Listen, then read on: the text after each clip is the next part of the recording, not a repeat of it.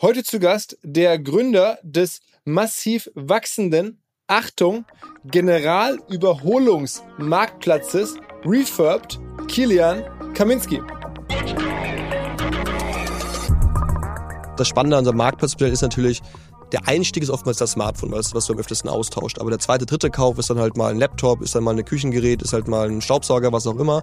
Und das ist ja das, was das Marktplatzmodell so interessant macht, mhm. dass du halt eine viel breitere Selektion hast und dementsprechend dem Kunden auch nicht nur ein Produkt anbieten kannst, was er alle zwei, drei Jahre wieder kauft, sondern wirklich etwas anzubieten, was er alle paar Monate, alle, alle halbe Jahr ein anderes Produktsegment auch kaufen kann.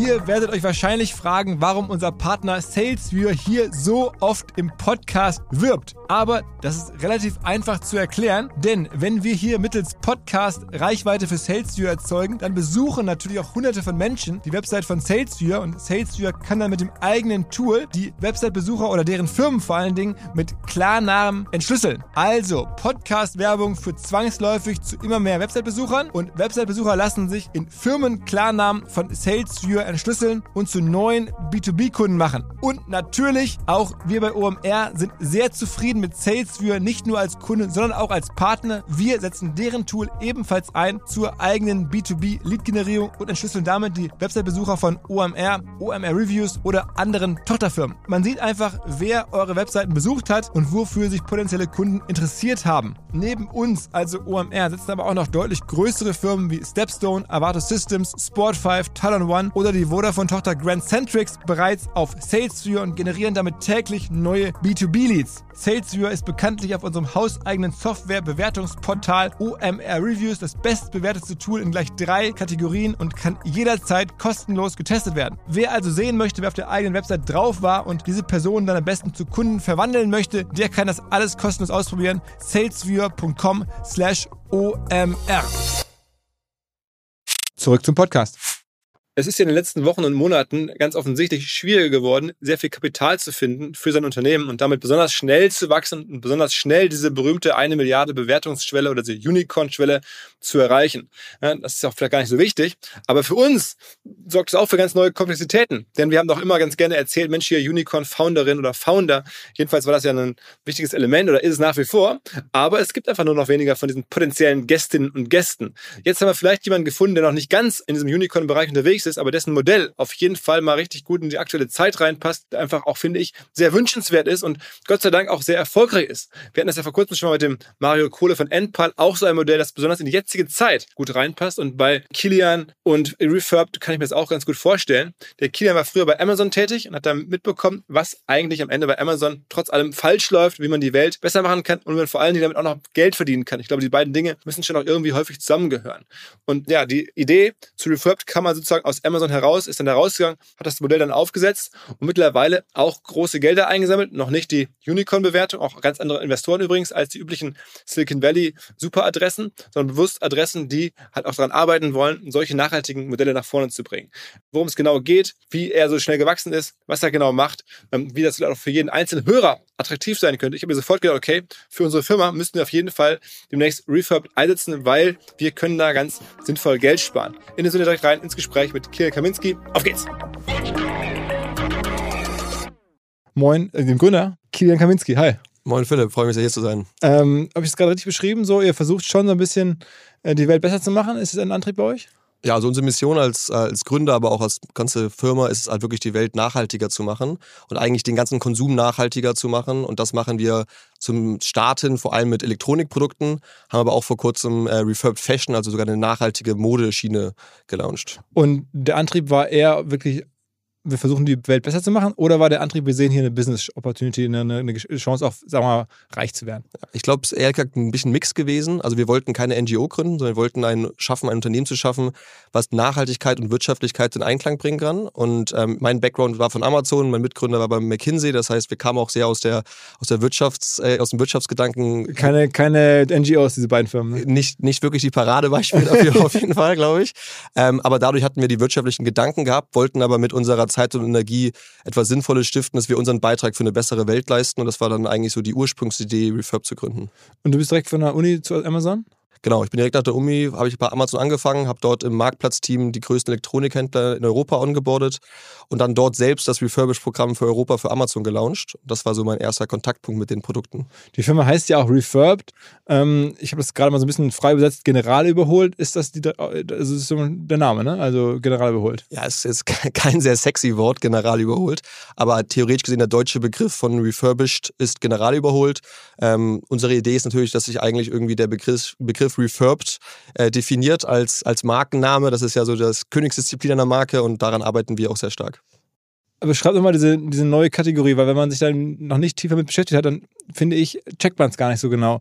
Also ihr verkauft es nicht gebraucht einfach weiter ähm, oder seid jetzt kein Ankauf und Verkauf, sondern es ist dann wirklich, ihr versucht eine neue Kategorie, wo ähm, ja, Elektronik oder andere Produkte wirklich wieder auch instand gesetzt werden, fit gemacht werden, zertifiziert werden, dass sie geil sind, dass sie fit sind, dass man sie kaufen kann, fast wie neu eigentlich, nur dass sie halt nicht neu sind und schon benutzt wurden.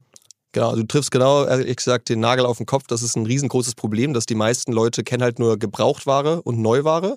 Und diese neue Zustandskategorie, die dazwischen liegt, dieses Refurbished, das kennen halt die wenigsten. Weil es hat nichts mit einem Gebrauchgerät zu tun. Ein Gebrauchgerät wäre jetzt, ich gebe dir mein Handy, habe das irgendwie auf, auf äh, Settings zurückgestellt, auf Werkstellanstellungen zurückgestellt und gib's dir.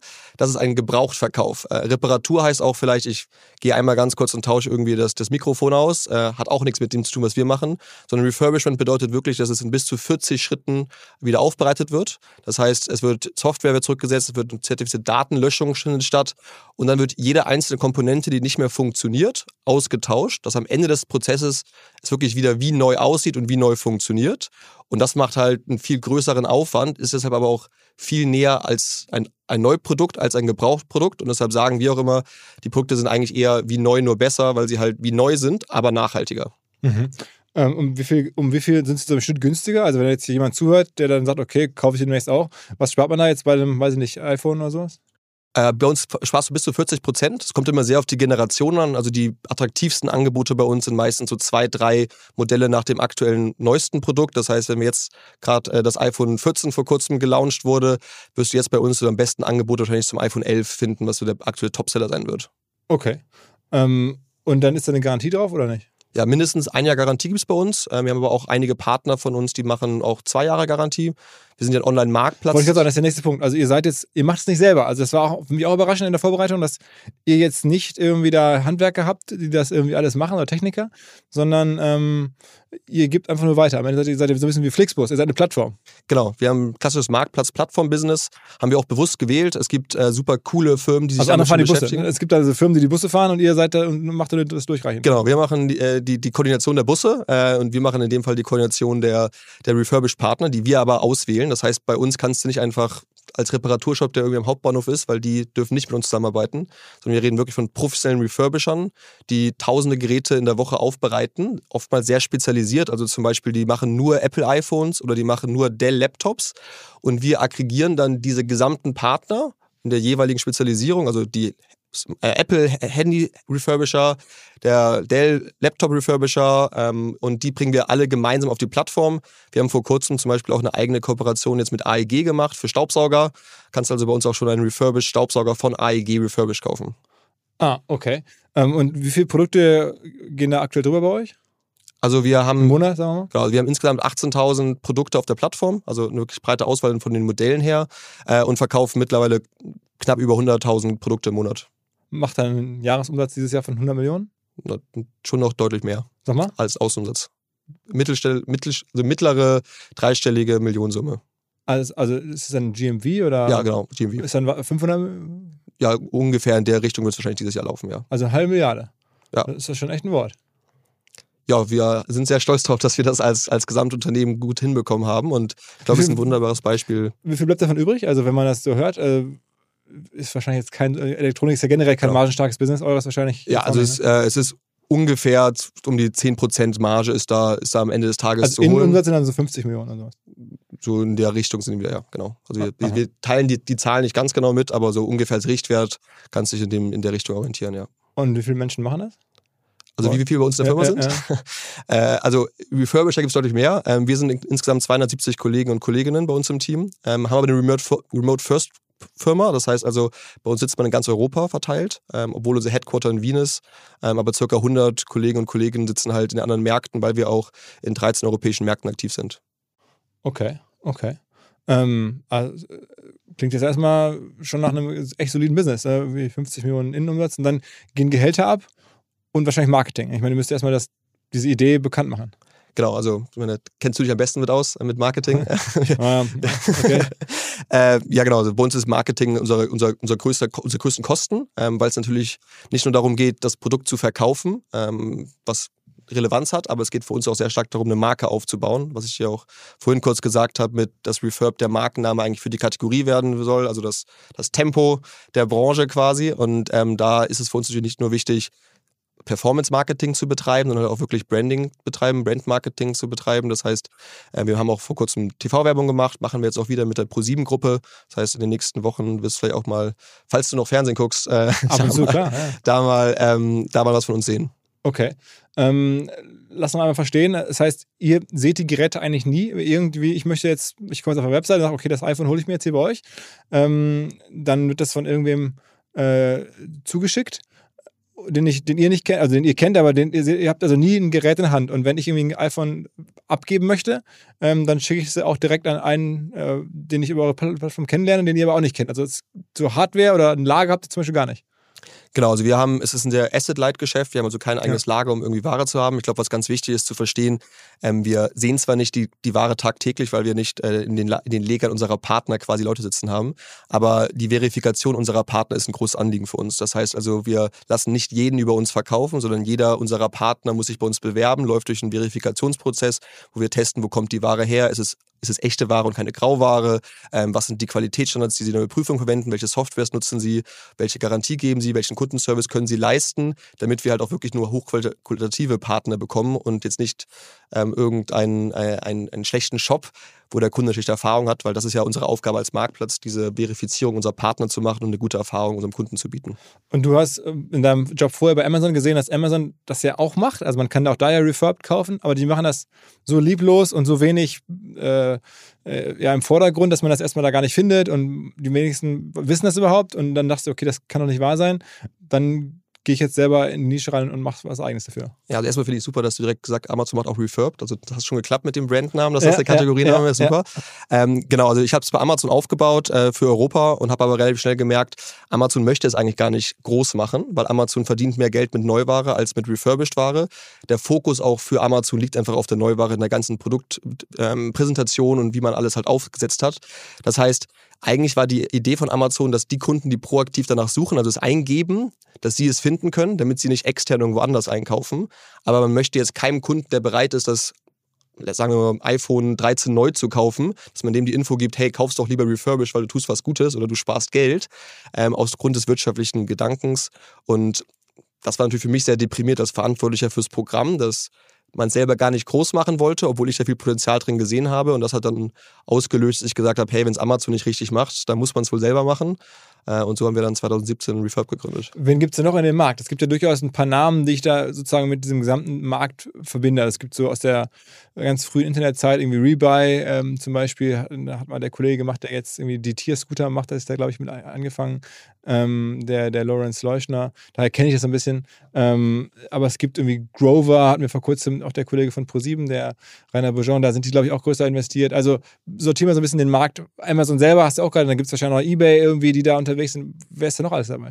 Ja, also es gibt äh, eigentlich sozusagen drei Bereiche, äh, die, man, die man bezeichnen kann in dem Markt. Das ist einmal die Refurbisher selber, also das angesprochen wieder in Rebuy, die machen es auch selber, die sind sehr breit aufgestellt. Also tiefere Wertschöpfungskette. Genau, die wirklich auch das Refurbishment machen und Rebuy ist halt ein sehr breit aufgestellter Refurbisher. Das heißt, sie machen nicht nur irgendwie einen kleinen Bereich, sondern die machen ja auch ähm, Konsolen, Smartphones, Notebooks, aber selbst Bücher und Medien sind ja auch dafür bekannt. Ähm, dann hast du aber auch andere Refurbisher, die halt, As Good As New zum Beispiel aus Berlin ist auch ein Name, der sehr stark ähm, nur Apple-Geräte macht, auch ein Partner von uns ist. Das heißt, die Händler an sich, dann hast du die generalistischen Marktplätze, also ein eBay, ein Amazon, dort kannst du es auch kaufen, neben halt der Selektion von anderen Neuware oder von auch Gebrauchtware bei eBay jetzt natürlich sehr stark. Und dann hast du refurbished spezialisierte Marktplätze. Also als Beispiel ein Ähm, Backmarket, das ist eine französische Firma, sehr groß, ist die größte europäische Firma Wir in reden dem Bereich. also ist Unicorn, muss wohl ein Monsterunternehmen sein. Also Genau. hört man immer wieder Backmarket, dass es äh, da gerade richtig abgeht. Ja, also wir sind äh, größer als Backmarket in den meisten europäischen Ländern, wo wir aktiv sind. Ähm, also sind wir besser als Sie. In Frankreich, was Ihr Kernmarkt ist, sind Sie riesengroß und auch in den USA aktiv.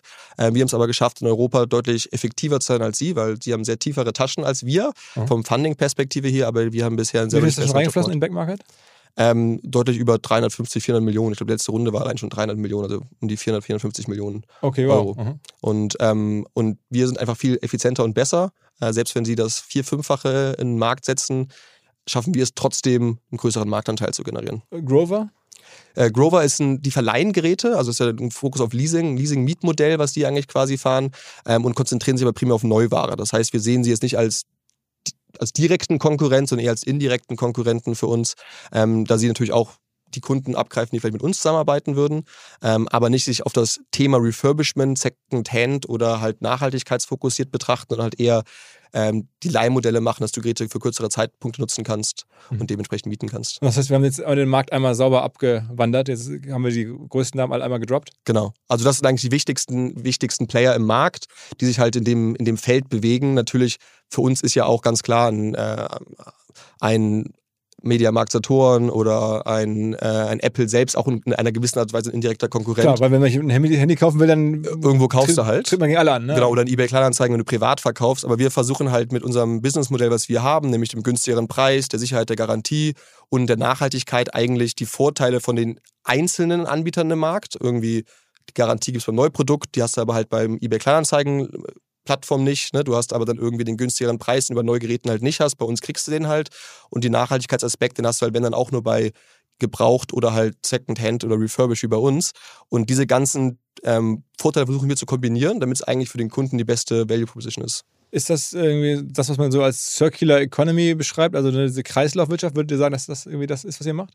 Ja, absolut. Also wir sind, glaube ich, äh, theoretisch ein Paradebeispiel für Kreislaufwirtschaft, weil wir zum einen den Kunden anbieten, dass sie Produkte kaufen können, die schon produziert wurden, das heißt, die im Kreislauf bleiben. Wir verlängern die Lebenszyklen der Produkte, ähm, aber gleichzeitig ermöglichen wir es auch dir als Privatperson oder auch Unternehmen, dass sie ihre Altgeräte wieder über uns in den Kreislauf bringen können, weil eines der großen Probleme ist, allein in Deutschland sind über 200 Millionen Smartphones in den Schubladen der Leute, haben sehr viele wertvolle, wertvolle Ressourcen und Rohstoffe in den Geräten und wir versuchen halt auch, diesen Kreis zu schließen und nicht nur den Ankauf zu ermöglichen, sondern auch den Verkauf zu vermöglichen und dann wirklich zirkular zu sein als Firma.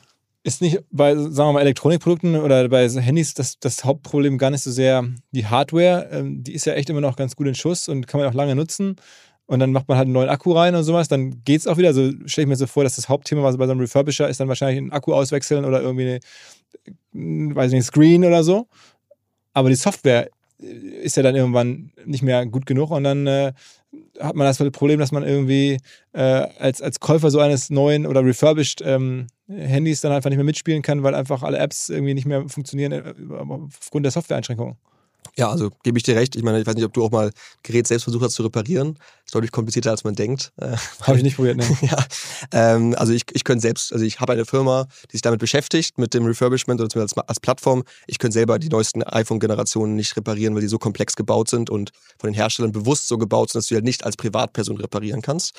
Äh, grundsätzlich ist es so, dass dass du den Lebenszyklus des Gerätes sehr stark für die Software äh, geleitet wird. Also wie du richtig sagst, halt, wir können jetzt kein iPhone 5 mehr verkaufen oder iPhone 6 mehr verkaufen, weil die Apple-Software nicht mehr diese Gerätegeneration supportet. Das heißt, ich kann jetzt meinetwegen keine WhatsApp mehr benutzen. Und wenn ich jetzt in meiner Kommunikation mit Freunden Klar. WhatsApp nutze, dann ist das Gerät für mich nutzlos geworden. Ja, ja. Das heißt, ähm, im Durchschnitt sind es ungefähr fünf Jahre, sechs Jahre, so ein, wie lange ein Gerät genutzt werden kann. Und der Durchschnitt eines Deutschen nutzt aber sein Smartphone nur 1,8 Jahre, dann tauscht er es aus mit einem neuen. Also es bleibt noch ungefähr drei Jahre übrig. Das heißt, wir, wir schaffen es zum, zumindest zu verdreifachen, den Lebenszyklus eines Gerätes. Ähm, und natürlich ist aber auch unser Ansatz, dass wir auch auf politischer Ebene versuchen, unseren Beitrag zu leisten. Wir sind, also ich bin selber auch Teil einer, ähm, eines Expertenkonsortiums der Europäischen Kommission zum Thema Kreislaufwirtschaft im Elektronikbereich. Und da sprechen wir genau das Thema an, dass wir halt wenn wir die, die Software-Updates verlängern könnten, dann würden diese Produkte ja noch länger, dann könnten wir vielleicht auch zehn Jahre das Gerät irgendwann nutzen, indem man halt, wie du sagst, einzelne Komponenten austauscht. Bei uns sind es im Durchschnitt nur zwei Komponenten, die ausgetauscht werden ähm, beim Refurbishment-Prozess. Äh, ja, also beispielsweise früher beim iPhone war das der, der Home-Button, weil da klickst du immer den ganzen Tag irgendwie drauf. Ne? Dann hast du oftmals den, den Akku zum Teil auch. Äh, das Mikrofon oder der, das Ladegerät gibt irgendwann auch ein bisschen auf, das ist der Ladeanschluss. Aber es sind eigentlich nur zwei Komponenten und das macht es auch so nachhaltig im Vergleich zum Neugerät, was über 100 Komponenten hat. Wenn wir den Lebenszyklus verlängern wollen und einfach von vorne beginnen, dann starten wir einfach nur mit Austausch von zwei Geräten, Datenlöschung, ähm, Cleaning der, des ganzen Gerätes, Updates installieren und dann kann das Gerät wieder in den Markt kommen. Wie viele von diesen Refurbishing-Firmen, die ihr nutzt, gibt es eigentlich? Also ich meine, ist das ein Markt, den ich gar nicht kenne? Gibt es jetzt in Europa davon Hunderte oder Tausende oder gibt es da irgendwie drei, vier große Player, die mehr oder weniger sagen, von Apple lizenziert, wir reparieren alle iPhones oder so? Also wie gesagt, wenn wir explizit die Reparaturshops, die man so am, am Bahnhof kennt, äh, ausschließen, weil mit denen arbeiten wir nicht zusammen, ja. mit denen haben wir nichts zu tun, sondern wirklich professionelle refurbished Unternehmen. Da reden wir von 500 bis 1000 Europa, die sich damit beschäftigen. Äh, wir, der Markt wächst, weil einfach natürlich der Markt an sich wächst. Das heißt, der ganze Refurbish-Branche wird immer spannender, dass sich da immer mehr Unternehmen bilden. Ähm, aber wir sind aktuell ungefähr bei 500 bis 1000 Firmen, die es machen. Und das ist dann irgendwie auch Player mit teilweise irgendwie paar hundert Millionen Umsatz oder ja, es gibt auch Unternehmen, die machen über eine Milliarde Umsatz. Also äh, Refurbisher selbst, das sind dann oftmals globale Player, sitzen dann in, ähm, zum Beispiel auch in Amerika, wo natürlich auch sehr viel Ware herkommt aufgrund von den Apple-Rückkaufprogrammen. Ähm, aber deshalb gibt es auch Milliarden Unternehmen, die sich nur mit dem Refurbishment beschäftigen und mit denen wir aber auch zusammenarbeiten. Sag mal ein paar Namen, also kennt man die? Nee, sagt einem, glaube ich, nichts. Also äh, PCS Wireless ist ein Unternehmen aus Amerika, Brightstar ist ein anderer Anbieter, der das macht. Und hier in Europa? Genau, Brightstar sitzt auch hier zum Beispiel ja. in Europa, ähm, aber das sind jetzt keine klassischen Namen, die man irgendwie aus, äh, aus, aus den Medien kennt oder irgendwas, sondern sind halt eher sehr stark B2B bezogen und sehr spezialisiert auf das Geschäftsmodell. Was für Produkte gehen denn aktuell am meisten über eure Plattform? Also jetzt, wir reden jetzt irgendwie Herbst 2022. Ähm, sind es dann wirklich die iPhones oder sind es am Ende irgendwelche Sachen, auf die man gar nicht ahnt, irgendwelche Konsolen oder so? Also am besten laufen Smartphones mit Abstand. Hat auch, glaube ich, damit zu tun, dass, dass das am oftesten ausgetauschte Produkt ist, was man halt als Privatperson auch irgendwie immer regelmäßig wechselt. Ähm, danach haben wir Laptops, äh, vor allem ist Klassiker jetzt irgendwie Back to School oder Back to University ähm, Kampagnen, die wir auch gemacht haben, das heißt sehr viele Laptops verkauft. Und wir merken dann vor allem halt für diese klassischen Kampagnen, also jetzt kommt ja auch Q4 Weihnachten irgendwann auf uns zu, äh, ist ja, fängt ja früher an immer, als man eigentlich denkt. Ähm, und dann geht auch sehr stark sowas wie Küchengeräte, Haushaltsgeräte als Geschenke, Konsolen als Geschenke. Äh, wir haben auch E-Bikes, die lustigerweise auch sogar in, im Herbst sogar ganz gut verkauft werden, wo man das gar nicht denkt. Ähm, das heißt, dann wird es eigentlich sehr breit gefächert, obwohl den größten Anteil immer noch Smartphones hat. Und bei euch ist ja auch schon ein bisschen Geld investiert worden. Ne? Also ich meine, ich glaube, so Größenordnung 70, 80 Millionen wurden bei euch auch schon, also kann man sich ja vorstellen, dass es viel Geld kostet, sowas aufzubauen europaweit. Ähm, also da habt ihr auch schon einige Investoren überzeugen können. Genau, also wir, sind, wir haben jetzt eine Series B letztes Jahr gemacht mit knapp äh, 50 Millionen ähm, und dementsprechend unter anderem insgesamt wurden circa 70, 80 Millionen investiert in uns. Die, die Investoren bei euch sagten mir jetzt, ich verfolge ja so ein bisschen die Szene, äh, kenne viele Namen, aber die sagten mir jetzt noch gar nichts.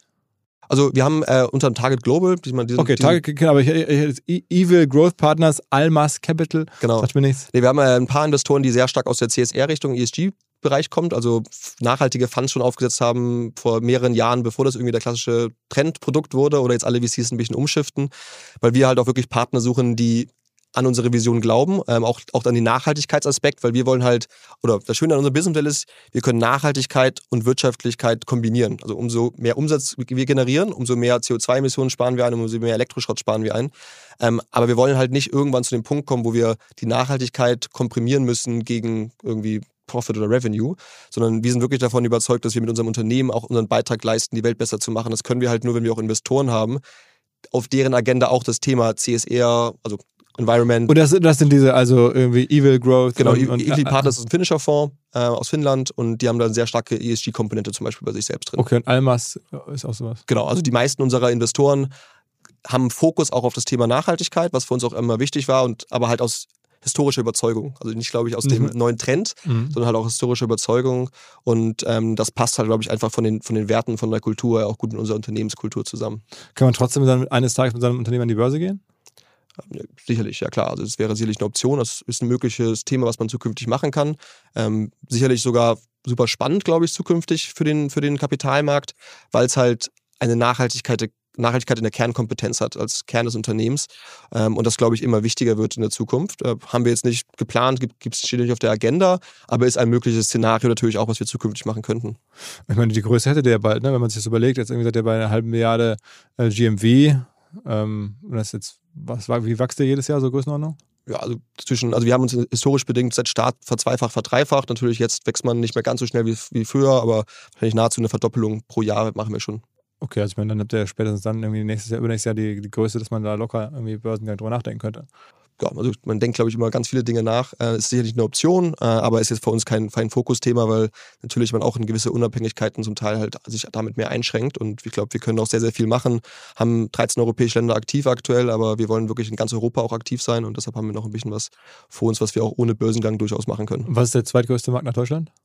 Äh, Österreich ist bei uns der zweitgrößte Markt. Ähm, ist unser Headquarter dementsprechend auch, wir haben beides gemeinsam gestartet, Deutschland und Österreich von Anfang an. Ähm, wir haben aber auch super spannend, die, viele neue Märkte bei uns wachsen extrem schnell, zum Beispiel Irland, Schweden, Dänemark, äh, Niederlande. Also vielleicht nicht die klassischen, die man als allererstes irgendwie auf dem Schirm hat. Weil da schon irgendwie die Franzosen überall drin sind?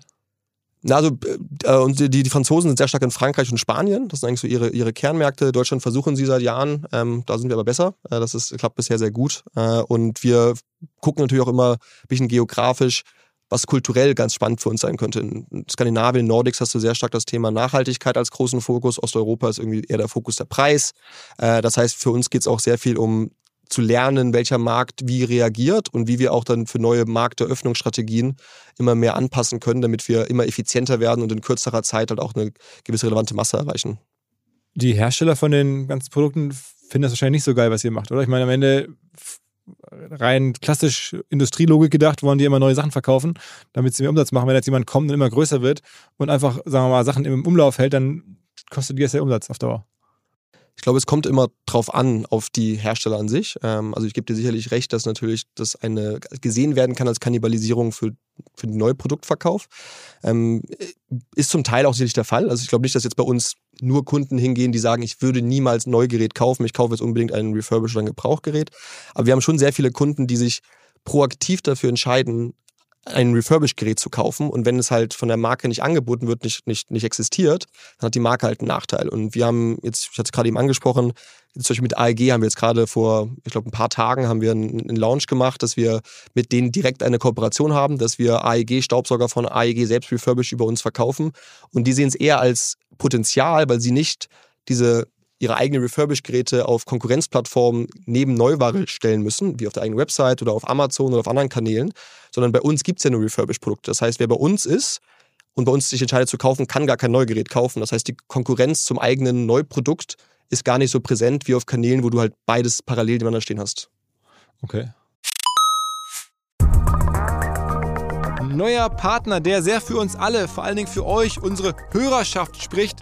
Die Rede ist von Liquid, L-I-Q-I-D. Liquid ist ein Vermögensverwalter, der sich an ja etwas wohlhabendere Menschen richtet. Ihr hört gleich, wie wohlhabend man sein muss, damit man die Vorteile von Liquid genießen kann. Als da wären, Liquid sagt, sie seien persönlich wie eine Privatbank und dabei modern wie ein Neo-Broker. Das macht Sinn, denn die meisten Menschen sehen es ja tatsächlich nach Guidance bei ihrer Geldanlage. Man fühlt sich häufig vielleicht beim traditionellen Bankberater nicht mehr so gut aufgehoben und Liquid greift genau da rein. Die tun das, was ein sogenanntes Family Office häufig für sehr wohlhabende Menschen tut, nur mit deutlich niedrigerer Einstiegshürde. Also eine Art Family Office für jedermann, exklusive Anlagemöglichkeiten. Man kommt über Liquid, zum Beispiel in Private Equity und Venture Capital Fonds mit rein, wenn man das gerne möchte. Liquid ist fünfmal in Folge Deutschlands Top-Vermögensverwalter geworden, laut Kapital. Wer also mitmachen möchte, jetzt kommt die Auflösung, braucht aktuell mindestens 50.000 Euro als Mindestanlagevolumen Volumen. In einigen Wochen ist die Aktion vorbei, dann sind es wieder 100.000, die man mitbringen muss. Wenn einem das möglich ist, dann gerne ein kostenloses Erstgespräch vereinbaren unter liquid.de slash omr. Zurück zum Podcast. Also wenn jetzt noch das Jahr noch 21 wäre, dann wäre ihr wahrscheinlich schon, wäre schon Unicorn. Aber äh, im Jahr 2020 wahrscheinlich noch nicht so richtig in Aussicht ja, ich meine, die Wirtschaftslage hat sich, glaube ich, oder allgemein Marktsituation für alle geändert. Ähm, ich glaube, dass das Gute bei uns, auch im Vergleich zu ein paar Konkurrenten bei uns im Markt, wir haben ehrlich gesagt immer ein noch realistisches Wachstum gehabt, äh, also auch von der, von der Aufstockung vom, vom Team. Meine, wir sind jetzt 270 Kollegen und Kolleginnen, was, glaube ich, äh, schon eh ziemlich cool großes Team ist, aber wir haben es halt nie übertrieben und dass wir irgendwie gesagt haben, wir verfünffachen uns jedes Jahr und äh, haben jetzt irgendwie schon 800 Leute und müssten jetzt schön äh, äh, das irgendwie uns überlegen, wie wir damit umgehen können. Und das ist halt unser großer Vorteil, weshalb wir glaube ich, jetzt keine großen Downrounds oder irgendwas befürchten müssen, weil wir immer sehr realistischerweise schon auch überlegt haben, wie was im Markt Sinn macht. Ähm, und das ist, glaube ich, unser Glück, weil ich glaube, es kann es nochmal im Winter ziemlich unangenehm werden für Unternehmen, die sich nicht gut aufgestellt haben. Und da sind wir ganz froh, dass wir es nicht. Ihr habt ja generell, wenn man so drüber nachdenkt, oder müsstet ihr zumindest, müsste man jetzt mal sagen, sehr viel Rückenwind. Also die ganzen Lieferkettenproblematiken, die jetzt ähm, sozusagen Neuwaren, äh, Verkäufer haben oder Hersteller, die habt ihr nicht. Ähm, zumindest erstmal nicht.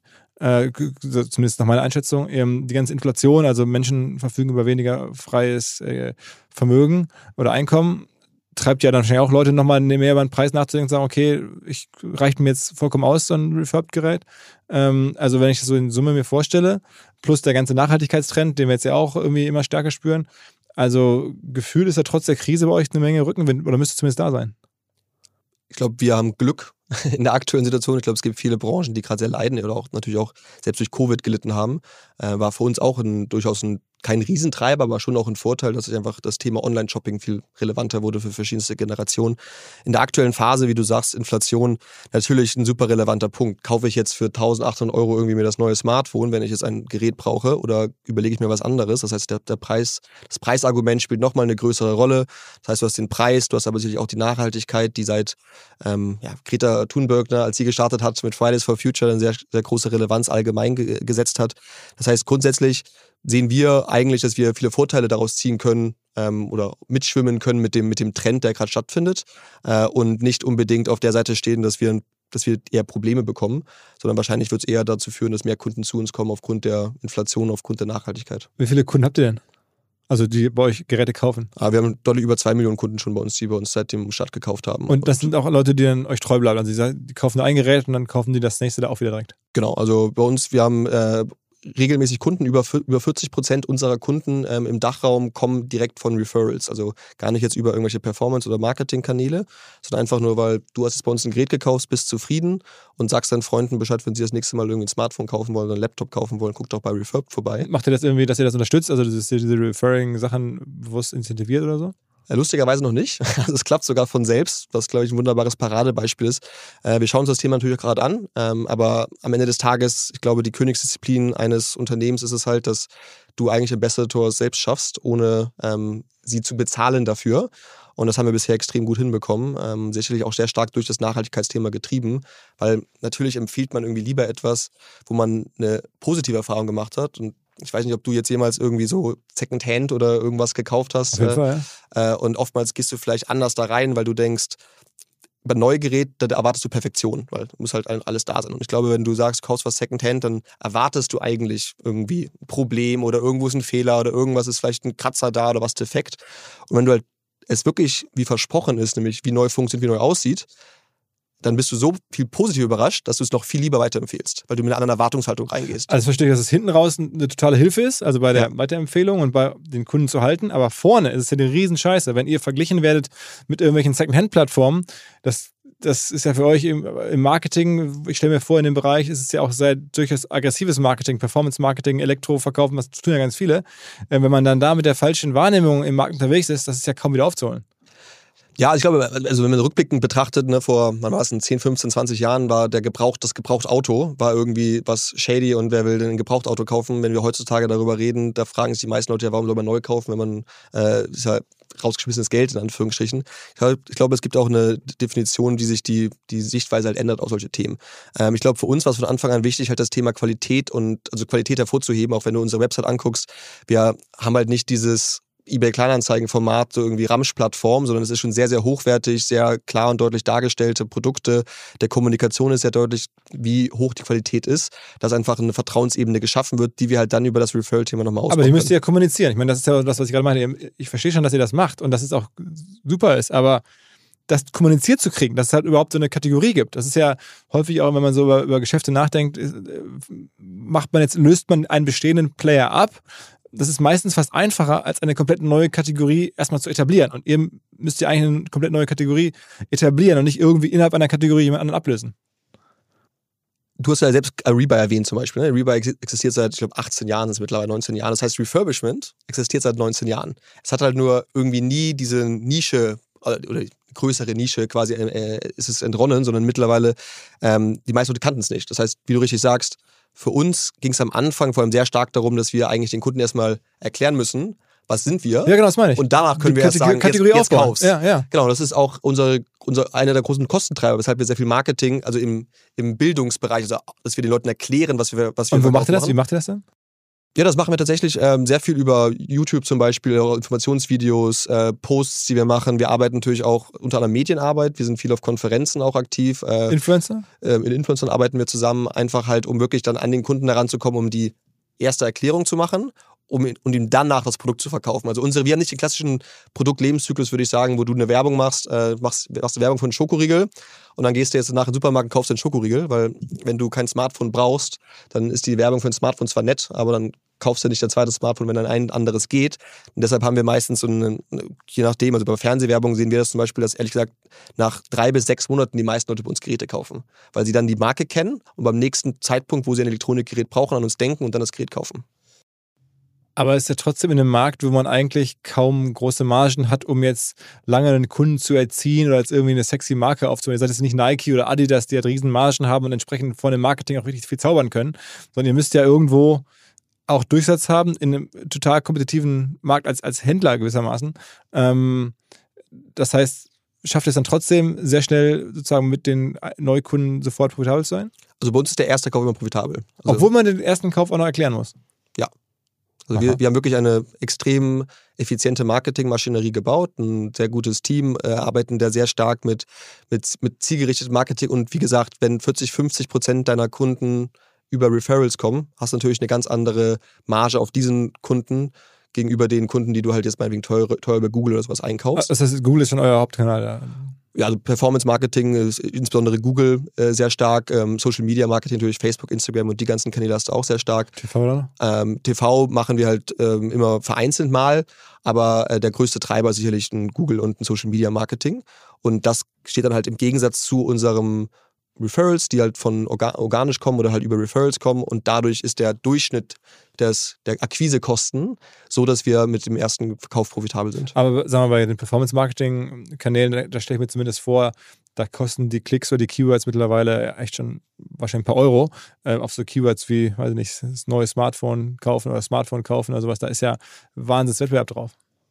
Absolut. Also vor allem natürlich, wenn du jetzt sagst, irgendwie iPhone, Apple iPhone neu kaufen, ist es ein, ist es ein sehr teure, teures Keyword. Ähm, aber Wie natürlich. geht ihr darauf? Ist das ein Keyword? Haben wir am Anfang vor allem gemacht, natürlich, weil am Anfang, wie, wie ja erwähnt, kannte ja keiner Refurbishment. Ja, Das heißt, wir mussten ja irgendwie eigentlich die Kunden abgreifen, die eigentlich neu oder gebraucht kaufen Ja. wollten und die irgendwie in diese neue Kategorie leisten. Äh, mittlerweile gibt es wirklich viele Kunden, die sich proaktiv nach nachhaltiges Smartphone, nicht? Und dann hast du irgendwie da vielleicht auch noch, es gibt ja auch das Fairphone oder Shiftphone als nachhaltige Smartphones, als Neuprodukte, modulare Systeme, ähm, die aber jetzt auch nicht die riesen Marketing-Budgets haben. Das heißt, wir versuchen natürlich auch intelligent Keywords uns zu überlegen, auf die wir bieten können, um trotzdem gute Margen zu haben. Aber zum Teil gehen wir natürlich auch mit auf äh, neu, also neue Produkte, ähm, um da auch Sichtbarkeit zu erhöhen. Aber am Ende des Tages haben wir halt ganz klassische Algorithmen hinter, hinter unserer Marketingmaschinerie liegen, die automatisiert unsere Budgets anpasst. Also es ist gar nicht unbedingt ein Mensch, der tagtäglich da alles anpasst, sondern wir haben eigentlich Automatismen gebaut, ähm, um nach optimiert und danach zu optimieren, wie wir halt unser Marketing einsetzen. Aber mit, mit bestehenden Softwareplattformen, die es dafür gibt, die man nutzen kann. Ja, wir haben das selber gebaut. Wir haben ein sehr großes Analytics- Analytics-Team bei uns und also wir sind sehr zahlengetrieben und datengetrieben, ähm, um halt genau diese Optimierungen zu machen, weil wie du ja, oder wie wir ja vorhin darüber gesprochen haben, unser größter Konkurrent aus Frankreich hat äh, irgendwie das sechsfache Funding, was wir bekommen haben. Das heißt, wir müssen ja jeden Euro, den wir in Marketing einsetzen, viel effizienter und besser einsetzen, als dies machen. Aber ihr schlagt die vor allem im. Bereich Marketing. Also wenn du sagst, ihr seid besser als die, dann bezieht sich das vor allem auf den Bereich Marketing. Ja, ich glaube, wir, wir haben, glaube ich, auch eine bessere Verbindung zu unseren Partnern. Da haben wir, ich meine, ich komme von Amazon, habe selber Partnermanagement gemacht. Ich kenne also, was auch nicht gut läuft in der Partnerzusammenarbeit mit den Partnern bei Amazon. Das heißt, das habe ich auch ein bisschen versucht zu optimieren. Ähm, und sicherlich auch andere Sachen, die wir gut machen, aber wahrscheinlich das größte, der größte Unterschied ist unser deutlich besseres Marketing und äh, Kundenansprache, weil es auch sehr viel natürlich mit Kultur zu tun hat. Jeder, jedes Land, jeder Kunde hat da eine andere Sichtweise, was ihm wichtiger ist von den Messages. Also ne, ist irgendwie Nachhaltigkeit, ist es der Preis, ist es die Garantie. Äh, und daher arbeiten wir auch obwohl wir in Wien unser Headquarter haben, aber mit lokalen Marketingleuten vor Ort, ähm, weil sie am besten den Markt kennen äh, oder besser als wir ihn kennen, logischerweise den Markt kennen. Und wo macht ihr dieses Erklärmarketing? Also, dass man versteht, was ihr da, also was das Neue an euch ist? Also, welche Plattform eignet sich dafür? Bei Google ja nicht.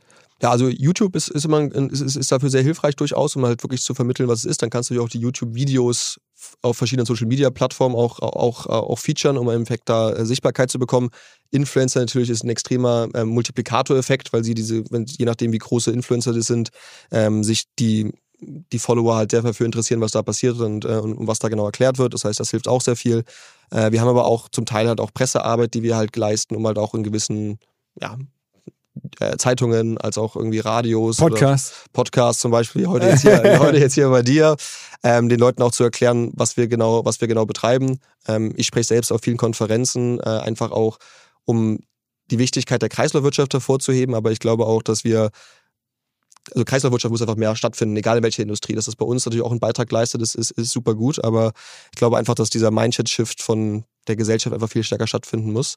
Und da wollen wir halt auch mit unserem Businessmodell einen Beitrag leisten, weil das Problem, was wir eigentlich haben, ist ja, Nachhaltigkeit ist immer teurer. In fast allen Produkten, wenn du jetzt irgendwie drüber nachdenkst über irgendein nachhaltiges Produkt, Fashion, Food, was auch immer es ist, ne, selbst Einzelprodukte zum Kaufen, kosten immer mehr Geld. Und wir sind eigentlich wirklich einer der wenigen Bereiche, wo du ein nachhaltigeres Produkt günstiger bekommst. Und damit sind wir für viele Leute so der Einstieg in die Nachhaltigkeit. Weil sie auf einmal halt damit anfangen können, obwohl sie auf ihr Geld achten müssen. Und wenn wir jetzt aktuell über die Inflation reden, äh, achtet man noch mehr darauf. Aber wir können halt jemandem trotzdem ein perfektes Smartphone geben, obwohl er damit Geld spart und damit noch was Gutes für die Umwelt tut. Ich verstehe das alles so und frage mich jetzt gerade, wenn beim Performance Marketing ihr das so gut hinbekommt und diese Referral-Quoten so gut sind und eure Kunden euch erhalten bleiben. Also eine Kundenhaltbarkeit, ihr seid jetzt ja erst fünf, sechs Jahre alt, also noch gar nicht so lang, aber dann habt ihr Kunden, die jetzt schon irgendwie über die ganze Lebenszeit quasi bei euch sind? Ja, haben wir schon. Also wir haben immer noch Leute, die seit, ich glaube, 2017, 2018 gekauft haben und da kaufen die immer noch regelmäßig bei uns irgendwie alle halbe Jahr, Jahr wieder Geräte bei und uns. Und erweitern auch ihre Warenkörbe. Genau, ja. Also das Spannende an unserem Marktplatzmodell ist natürlich, der Einstieg ist oftmals das Smartphone, was, was du am öftesten austauscht. Aber der zweite, dritte Kauf ist dann halt mal ein Laptop, ist dann mal ein Küchengerät, ist halt mal ein Staubsauger, was auch immer. Und das ist ja das, was das Marktplatzmodell so interessant macht, mhm. dass du halt eine viel breitere Selektion hast und dementsprechend dem Kunden auch nicht nur ein Produkt anbieten kannst, was er alle zwei, drei Jahre wieder kauft, sondern wirklich etwas anzubieten, was er alle paar Monate, alle, alle halbe Jahr ein anderes Produktsegment auch kaufen kann. Wo ist denn der Haken? Also ich meine, ich erkenne das jetzt so, klar, man muss da schon noch viel Evangelisierung betreiben, aber jetzt auch gerade mit dem, den Monaten oder Jahren, die uns da jetzt irgendwie entgegen oder ins, wahrscheinlich jetzt kommen, wo es ein bisschen ähm, weniger viel Wachstum gibt in der Wirtschaft, ähm, ist das für euch eigentlich super. Ähm, äh, also ich suche ja immer so nach auch Leuten, die jetzt in den, in den, schwierigen Zeiten oder in diesen Zeiten, wie wir jetzt gerade haben, Endpal war ja auch so ein Beispiel, vor kurzem mal hier ja. zu Gast, ähm, müsstet jetzt eigentlich den Rücken mit eures Lebens haben. Also du siehst gar keinen Haken, das ist ja auch schön zu hören. Ja, ich, ja klar, ich habe ja gerade schon erklärt. Also das, ne, ja, es gibt schon eine Menge Haken, aber wie du es jetzt verkaufst und ich meine, so ganz in der Theorie erscheint es mir sehr super wünschenswert. Ähm, so die Megatrends hat man im Rücken, glaube ich.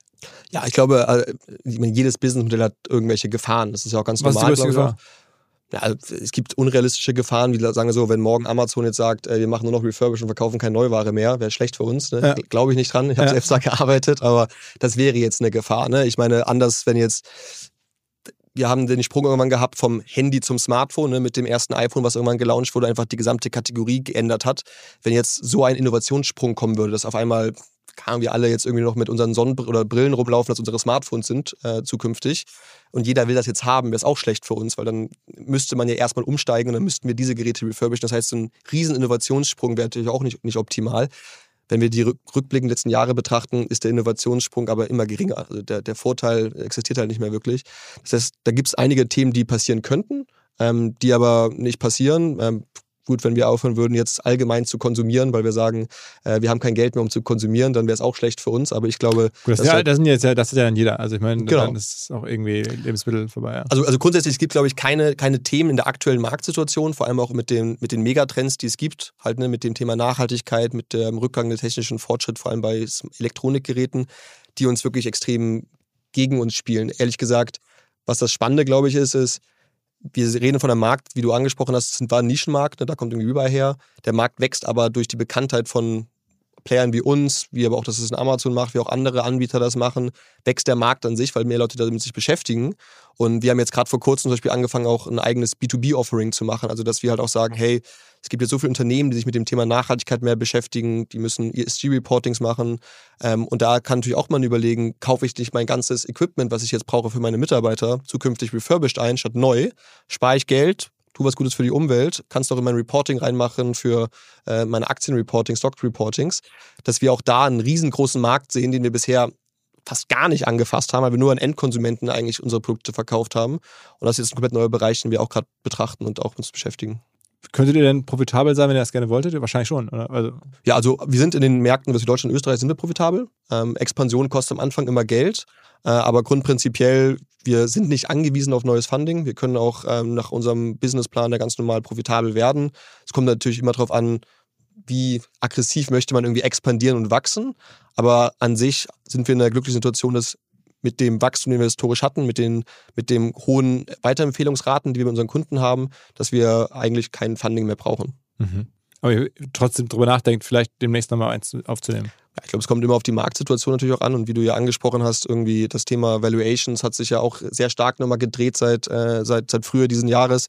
Äh, und am Ende des Tages sind wir, glaube ich, in einer luxuriösen Situation, dass wir uns ausruhen können, mit wem wir arbeiten wollen und ob wir mit jemandem arbeiten wollen ohne halt jetzt irgendwie diesen Zwang zu haben, dass man jetzt etwas akzeptieren muss, was man nicht akzeptieren möchte. Was ist so mit dem amerikanischen Markt und sowas? Ist sicherlich auch spannend. Äh, für den amerikanischen Markt, da brauchst du aber sicherlich nochmal ein großes Funding. Ja, genau, deswegen komme ich drauf. Ja. Um, äh, um da reinzugehen. Äh, wir ehrlich gesagt glauben, dass man, dass wir erstmal Europa erobern wollen. Also wir wollen eigentlich wirklich der, der größte Anbieter in Europa werden. Ähm, und aber warum ist es besser? Also ich meine, du hast es ja gerade schon aufgezählt, welche Länder ihr so habt. Und ja. das sind ja zum Teil sehr kleine Länder. Also Dänemark oder ähm, Holland, das sind ja jetzt ja, sagen wir mal, schon ja, Märkte, die klingen jetzt ähm, international, aber von der Skalierung ist es ja relativ wenig Impact wahrscheinlich für euch. Das heißt, um richtig das Thema, und das läuft ja ja nur über Skalen, mhm. ähm, auf die nächste Stufe zu heben, müsste man noch ein nach Amerika gehen oder, oder zumindest in, in große Märkte. Und dann kann man, dann ist es fast egal, ob man jetzt sagt, okay, ich mache jetzt nach Finnland, ähm, ist auch komplex, andere Sprachen, alles, oder ich mache jetzt einmal Amerika sicherlich. Äh, ich glaube, der amerikanische Markt ist immer ein sehr komplexer Markt. Also für alle Unternehmen, ich meine, es gibt, glaube ich, nicht so viele europäische Superbeispiele, die nach Amerika gegangen sind, das super erfolgreich ja, gemacht korrekt, haben. Ähm, klar, man wäre wär sicherlich gerne. Aber es gibt ja keine amerikanischen Player. Eine der Beispiele. Ja, also es gibt, also ähm, in Amerika ist der Markt, glaube ich, deutlich, äh, nochmal deutlich fragmentierter im Sinne von, dass es halt auch, in ein, du kannst bei Walmart, kannst du reingehen und gibt sogar ein Regal, wo du refurbished Geräte kaufen kannst. Das ist einfach sehr viel bekannter dort in Amerika, weil es einfach, glaube ich, da schon seit, oder seit lebst, längeren Zeit gibt es die schon, die Produkte. Ähm, das heißt, da hast du schon Konkurrenz, vor allem auch sehr große Player, ähm, aber auch sehr stark aus dem Retail-Geschäft. Äh, und am Ende des Tages, Amerika als Markt ist genauso groß wie Europa als Markt, einfach so ungefähr von der, von der Größenordnung der Einwohnerzahl her. Das heißt, wenn du sagst, du hast ganz Europa, dann kannst du natürlich auch nur ganz Amerika haben, also wie du gerade ansprichst, so als riesengroßen Markt. Der große Vorteil, auch so kleine Märkte zu haben, wie Holland, ähm, wie in Schweden, wie in Dänemark, ist natürlich, wenn du da einen guten Job machst und schnell drin bist, dann hast du da noch eine sehr starke Stellung, dass du der Marktführer bist. Ähm, was natürlich viel schwieriger hast in größeren Märkten, wo es sehr viel Konkurrenz gibt. Und das heißt, da ist auch unser Ansatz, dass wir äh, in diesen Märkten der Player sein möchten äh, und da auch den Kunden wirklich einfach dann refurbed als deren First Choice für den Refurbished Purchase auch äh, darbieten möchten. Äh, sagen wir mal, wenn man international guckt, gibt es ja schon noch ein paar andere Anbieter auch. Ne? Ich, ich glaube, Swappy kennt man vielleicht aus, aus Finnland. Ne? Die, die, sind auch so ein bisschen in eurem Bereich, oder? Genau, Swappy ist ein Refurbisher, also ist quasi so eine Art Rebuy, ähm, also ein Händler an sich, ähm, die sich aber nur auf ähm, Apple fokussiert haben, vor allem auf Smartphones. Das ist deren Fokus. Aber haben auch schon 130 Millionen Funding, sehe ich hier gerade. Genau, haben auch ähm, über, ich glaube, weit über 1000 Mitarbeiter haben ein bisschen gefragt, was die ganze Tag machen, aber ähm, haben sich, glaube ich, selber auch gefragt und das ein bisschen gekürzt.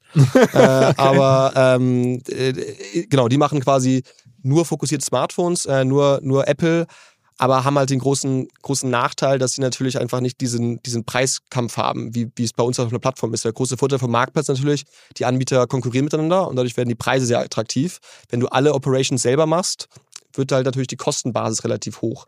Und das ist halt, glaube ich, so ein bisschen das Thema, was Soppy mit sehr viel Funding lösen kann und sehr viel Geld verdient, aber die, die sind nicht profitabel oder auf dem Weg zur Profitabilität aktuell. Ah, okay, dann lass uns mal sagen, an welchem Schritt profitiert ihr denn mehr? Also wenn ihr einen ähm, äh, Interessenten oder jemand, der sein, sein Gerät weggeben möchte, äh, weitervermittelt an einen Refurbisher oder wenn der Refurbisher über euch was verkauft an einen Endkunden. Ähm, was ist für euch attraktiver? Also meinst du es von der Profitabilität her? Ja, ja genau. Ähm, es, nimmt sich ehrlich gesagt nicht wirklich viel. Es ist relativ ähnlich vom, vom, vom äh, prozentualen Also Ankauf, Ansatz Verkauf her. ist eigentlich für euch das Gleiche. Genau. Ähm, was halt natürlich für uns das Spannende eigentlich ist, zum Beispiel, wenn Geräte über uns angekauft werden, landen die meistens wieder auf unserer Plattform. Also wir versorgen eigentlich unsere Partner selbst mit mehr Supply, was natürlich super attraktiv macht.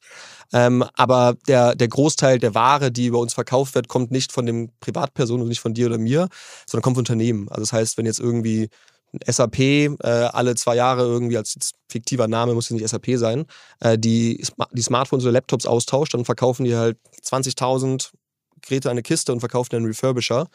Ähm, und aus dem Grund ist die Qualität auch sehr hoch, weil wir reden nicht Ah. von den Privatpersonen, wo jetzt irgendwie das jemand äh, ist auf die Straße runtergefallen, dann verkauft das über uns irgendwie an einen Refurbisher, sondern die meisten Produkte, die, die bei uns auf der Plattform sind, sind eigentlich früher Mitarbeiterfirmengeräte. Ah, also das B2B-Thema habt ihr da schon. Genau. Ähm, weil du gerade von ESC, dass man in Zukunft bei euch das entwickeln wollte, das bezieht sich ja nur auf den Käufermarkt und nicht auf den Ankauf. Auf beides. Also natürlich, jetzt, also, wie gesagt, das ist ja eigentlich immer ein Kreislauf. Nicht? Also wenn du jetzt, du kaufst jetzt 10.000 Smartphones, die du jetzt die nächsten zwei Jahre nutzen willst, dann tauschst du die aber aus nach zwei Jahren. Das heißt, was machst du mit den alten? Die alten kannst du dann wieder über uns zurück in den Kreislauf Mhm. bringen, an Refurbisher verkaufen, aber kaufst dann bei uns halt dann die neuere Generation oder das nächste Jahr Generation wieder bei uns. Aber das, was ihr euch sozusagen aus der Transaktion jeweils rausnehmt, ist in beiden Prozessschritten das gleiche. Ist relativ ähnlich prozentual, ja. 5% oder 10 oder? Ja, wie gesagt, also wir sind ungefähr bei 10 Prozent. Ähm, es kommt natürlich auch immer dann, bei B2B hast du immer natürlich auch Volumenthematiken. Ja, ja. Umso Weil- größer die Geschäfte sind, umso anders ändert sich das. Aber das ist ungefähr immer so die Größenordnung. Und was hat euch dazu geführt, jetzt zu sagen, wir machen jetzt auch noch Klamotten? Ich meine, das ist äh, einfach, weil man sozusagen die, die Kundenmasse hat, hast zwei Millionen Kunden, dann kann man den jetzt ja auch, also Upselling oder, oder wie kam darauf? Ja, ich glaube, ursprünglich kommen wir halt wirklich aus der Perspektive, dass wir ein Unternehmen schaffen wollten, was einen Sinn erfüllt. Also wir waren wirklich aus der Purpose-Driven Mentality, wo wir als Gründer, das, als drei Gründer das gegründet haben. Und der Elektronikmarkt ist einer der am schlimmsten, also der st- schlimmsten umweltzerstörenden Märkte, einfach aufgrund von Elektro Elektroschrott, der, der, der kreiert wird.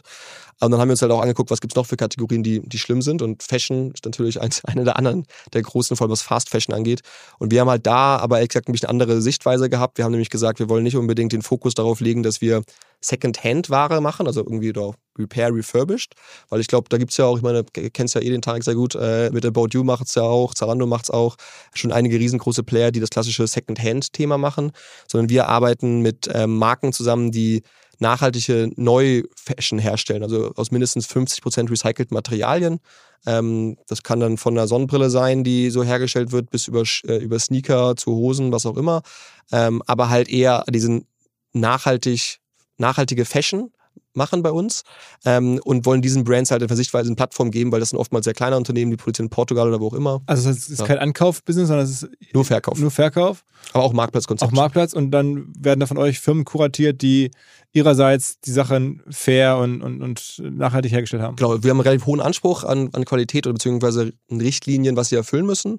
Aber wie du richtig gesagt hast, wir haben über zwei Millionen Kunden und die interessieren sich halt wirklich sehr stark für Nachhaltigkeit, also auch nach Optionen. Äh, Feedback von vielen Kunden war auch, hey, mega cool, jetzt wissen wir, dass wir bei euch bei Refurbed Elektronik kaufen können. Aber wo können wir denn vertrauenswürdig wirklich nachhaltige Fashion kaufen oder andere, andere Bereiche? Und das war dann eigentlich der Grund, warum wir gesagt haben, hey, dann gucken wir uns so mal andere Kategorien an ähm, und haben halt jetzt mal so einen Test in Fashion gefahren, den fahren wir gerade ähm, und äh, schauen mal, wie die Kunden darauf reagieren. Und das sieht gut aus? Ja, wir, wir haben jetzt gerade vor kurzem erst gestartet, wirklich mit dem, mit dem Fokus auf ein bisschen mehr auf Fashion. Ähm, probieren das nebenbei aus. Ist natürlich sehr viel Learning, weil einfach die Einkaufserfahrung im, bei einem Elektronikprodukt, glaube ich, eine ganz andere ist, auch emotional als zum Fashion-Produkt. Ähm, sieht man ja auch auf den normalen Websites, die sind ja auch alle dann doch anders, äh, anders ausgelegt von der äh, emotionalen Sichtweise des, des Nutzers. Äh, und da versuchen wir immer Sachen zu verbessern und daraus zu lernen, aber halt wirklich das als Test zu nutzen. Das gibt es auch nur bei uns aktuell in, ähm, in Österreich und Deutschland. Das heißt also, die internationalen Märkte haben das gar nicht, die, den Fashion-Bereich, was einfach ein Test bei uns intern ist. Was mir bislang überhaupt gar nicht klar war, ist, jeder Hersteller von Produkten jeglicher Art kann ein Volksprodukt sein in Kooperation mit der Bild. Das ist insofern natürlich spannend, weil die Bild eine Wahnsinnsreichweite hat, fast 50 Prozent der deutschsprachigen Bevölkerung erreicht und halt dieses Label Volksprodukt vergibt an Partner. Seit 21 Jahren machen sie das. Mittlerweile gibt es 220 verschiedene Volksprodukte und es werden weitere gesucht. Es gab schon Zahnbürsten, Volksakkus, aber auf der Website habe ich gesehen, sie suchen zum Beispiel einen Partner für eine Volkszahnzusatzversicherung oder für eine Volkspizza oder für einen Volksstaubsauger. Also, wer solche Produkte herstellt und auch in größerer Kapazität produzieren könnte, denn erfahrungsgemäß spricht der Verkauf nach einer solchen Kampagne ziemlich an, wendet euch bitte an den Vermarkter der Bild. Die Firma heißt Media Impact. Und Media Impact sagt übrigens auch, dass 80% derjenigen, die schon mal eine Kampagne in dem Bereich gebucht haben, das wieder tun. Wer jetzt hier erstmals von dieser Möglichkeit gehört hat, bekommt auf seine erste Buchung auch ein Media-Bruttovolumen von 220.000 Euro on top. Wendet euch dazu bitte direkt an Media Impact ein Wort www.volks-produkt.de slash Bild slash Volks-Produkt und erwähnt einfach im Gespräch mit den Ansprechpartnern und Ansprechpartnern dort, dass ihr über OMR kommt und dann gibt es diesen Zuschlag. Zurück zum Podcast. Seid ihr bewusst ein bisschen zurückhaltend mit dieser Story, wir machen die Welt besser? Ich habe das ja eingangs bewusst gefragt. Ähm, aber also man könnte das ja noch viel mehr nutzen, ähm, um wirklich Leute davon zu überzeugen. Es gibt ja mehr als zwei Millionen Menschen, die, glaube ich, sich viele Gedanken machen, wie es weitergeht. Ähm, aber gleichzeitig wird man natürlich dann immer schnell auch ähm, noch stärker unter die Lupe genommen. Ist es wirklich so? Ähm, ihr seid ja keine, keine, keine Stiftung in der Form. Also was ähm, ähm, macht man da wirklich? Äh, hält euch das ein bisschen zurück, dass diese Zukunft, diese weitere Überwachung oder dann könnte man nicht noch ähm, stärker kommunizieren, dass ihr da ein Kreislaufmodell habt oder, oder, oder gefühlt ist das noch nicht äh, so stark. Also verbinde ich das noch nicht mit Refurbed und auch so diese Begrifflichkeit. Refurbed selber tut das erstmal so, ja, okay, ähm, general überholt, äh, ja, ist eher so ein technischer Begriff. Ähm, so richtig so eine Love-Brand ist es nicht, aber es könnte ja eine sein, weil ich meine, mit der, äh, sagen wir mal, These, mit der ihr rangeht, könnte man ja auch eine Love-Brand bauen. Ich glaube, dass wir schon als Idee haben, dahin zu gehen, eine Love Brand zu werden. Das ist, äh, das ist auch unser Ziel natürlich, dass du irgendwie da eine enge Verbindung emotional auch zu hast, dass du sagst, hey, die unterstützen irgendwie die Welt zu verbessern. Ich leiste meinen Beitrag gemeinsam mit der, mit der Marke, um das zu schaffen. Äh, das ist sicherlich unser Ziel. Äh, wir, wir reporten keine Nachhaltigkeitszahlen, die nicht verifiziert sind. Also wir würden niemals irgendwie sagen A, B, C, sondern wir machen Analysen gemeinsam mit verschiedensten Instituten, mit, mit nachhaltigen Beratungsagenturen, um halt zu ermitteln, was ist der wirkliche Impact, den wir leisten, indem wir den Lebenszyklus des Gerätes verlängern, wie viel CO2-Emissionen oder andere oder Elektroschrott fällt dabei an durch das Refurbishment, weil ja trotzdem zwei Komponenten ausgetauscht werden und das Gerät ja auch repariert wird oder refurbished wird. Das heißt, ähm, wir checken das alles schon sehr stark gegen. Ähm, aber sicherlich könnten wir auch noch mehr kommunizieren. Äh, ich glaube aber, worum es uns auch am Anfang vor allem geht, ist, wir wollen halt auch nicht, wir wollen eigentlich eine Lifestyle-Marke sein. Nicht? Wir wollen keine Ökomarke sein, wo jetzt irgendwie nur die super, super, super Nachhaltigkeit, die ganzes Leben umstellen, ähm, kaufen, sondern bei uns soll es ja auch dem, dem Normalbürger, der sich vielleicht sagt, ich würde gerne nachhaltiger sein, aber ich kann es mir vielleicht nicht leisten, auch der soll ja mit uns in Kontakt kommen und vielleicht dann durch uns es schaffen, nachhaltiger zu werden. Das heißt, eine Extrempositionierung wäre gefährlich, wenn man dann irgendwie Mainstream-Leute verliert, die sagen, okay, das ist irgendwie so ein Ökoscheiß, das bringt mir eh nichts, das kann mir eh nicht leisten und dann ist man da wieder aus Optik raus, obwohl man eigentlich dafür der richtige Service wäre. Also ich glaube, wir wollen halt keinen Nischenprodukt werden, sondern wir wollen halt die Normalität werden. Also irgendwann soll halt, sollst du halt auch sagen, dass du vielleicht, selbst wenn du das Gerät bei uns, äh, oder aktuell kaufen natürlich auch noch Kunden das Gerät, weil es günstiger ist, nicht? Wie gesagt, bis zu 40 Prozent. Und wenn wir den teuren Preisen gehen, ist, glaube ich, auch ein Argument dahinter liegend. Aber eigentlich, so, und wenn du das, wenn wir jetzt unsere beiden Handys immer legen auf den Tisch, würdest du nicht Unterschied erkennen. Die sehen gleich aus. Also, obwohl du es wahrscheinlich neu gekauft hast äh, und meins ist jetzt refurbished, ähm, erkennt keinen Unterschied. Aber aus dem Grunde hast du noch selten Leute, die jetzt irgendwie proaktiv sagen, guck mal, Philipp, ich habe hier ein Refurbished-Gerät, ist das nicht geil? Weil die, glaube ich, immer noch in der in der Gedankenwelt der vieler Menschen vielleicht noch bekommt, ach, konntest du dir das Neue nicht leisten, hast du dir deshalb jetzt das Refurbished gekauft. Und ich glaube, der Trend geht in die andere Richtung, die Entwicklung geht in die richtige Richtung. Aber ich glaube, dahin müssen wir halt kommen, dass eigentlich jeder stolz da steht und sagt, sag mal, bist du blöd, warum kaufst du ein neues Gerät? Du willst, da kannst du was Gutes für die Umwelt tun, kaufst du auch refurbished. Aber das heißt, in der, in der ganzen Kommunikation seid ihr aktuell noch stark auf dem Preis und weniger stark auf der Argumentation nachhaltig. Also kommt auf die Märkte unter anderem ran. Also wenn wir äh, unser sehr starkes, äh, das Brand-Marketing zum Beispiel ist sehr stark auf, äh, auf, den, auf, die, auf die Nachhaltigkeit, auf die, auf die Umwelt abgesehen. Ähm, Performance-Marketing ist natürlich sehr stark auf den Preis. Und welche Märkte sind da, äh, sagen wir jetzt bei den Märkten, welche sind ja. da besonders jetzt also Deutschland und Österreich in den letzten Jahren extrem viel größerer Wert bekommen auf das Thema Nachhaltigkeit und glaubwürdiges Nachhaltigkeits natürlich Thema. Nordics super, super stark, was, was Nachhaltigkeit angeht. Ist ein riesengroßer Fokus dort. Ähm, fast schon relevanter oder auch relevanter eigentlich als der Preis. Bei uns ist halt meistens der Kommunikation eine Kombination aus Preis und, und, und Nachhaltigkeit. Ähm, und dann da, vom Wording her adjustieren wir das halt immer jeweils auf die jeweilige Zielgruppe, die halt dann angesprochen wird. Okay, okay. Ja, also klingt jetzt erstmal irgendwie nach einer super Welle, die man noch ein paar Jahre reiten kann. Ähm, und sollte. Ich meine, das bringt uns ja allen was. Ähm, wenn ihr, also ich klingt das für mich auch schlüssig, dass wir da auch mal irgendwie nachgucken sollten als Firma, ähm, ob wir da nicht so ein Sag gerne B2B, Bescheid. ja, so ein B2B-Programm machen, weil wir kaufen auch mal fleißig äh, hier für die Kollegen neue Geräte. Macht wahrscheinlich einfach, wenn ich das so höre, jetzt wenig Sinn. Ja, also ich, ich glaube, wenn ihr halt sagt, ihr wollt auch irgendwie damit, also erstmal braucht ihr immer das Allerneueste, ne? vielleicht für manche Bereiche, in denen ihr auch tätig seid und Unternehmen tätig sind, braucht man vielleicht die allerneueste Generation, aber ich glaube, es gibt auch, vor allem aufgrund der geringeren technischen Innovation, sehr viele Bereiche, wo man super äh, auch ältere Geräte kaufen kann. Was ich irgendwie immer so als klassisches Beispiel immer sage und sehe, wenn ich mir die Behörden angucke, ähm, wo jede, jede politische Partei da steht und sagt, wir wollen Kreislaufwirtschaft fördern, wir wollen nachhaltiger werden wir müssen irgendwie Energie sparen, was auch immer das alles ist. Und die Behörden aber fast alle Neuware kaufen.